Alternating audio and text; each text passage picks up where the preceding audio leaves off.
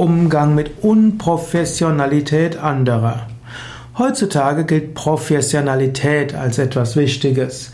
Und Menschen kann man etwas vorwerfen, nämlich die Unprofessionalität. Ich selbst halte da jetzt nicht so viel von. Warum sollte man jetzt diese Diktatur der Professionalität überall einfügen? Es ist doch gerade schön, wenn man auch mal ein bisschen improvisiert.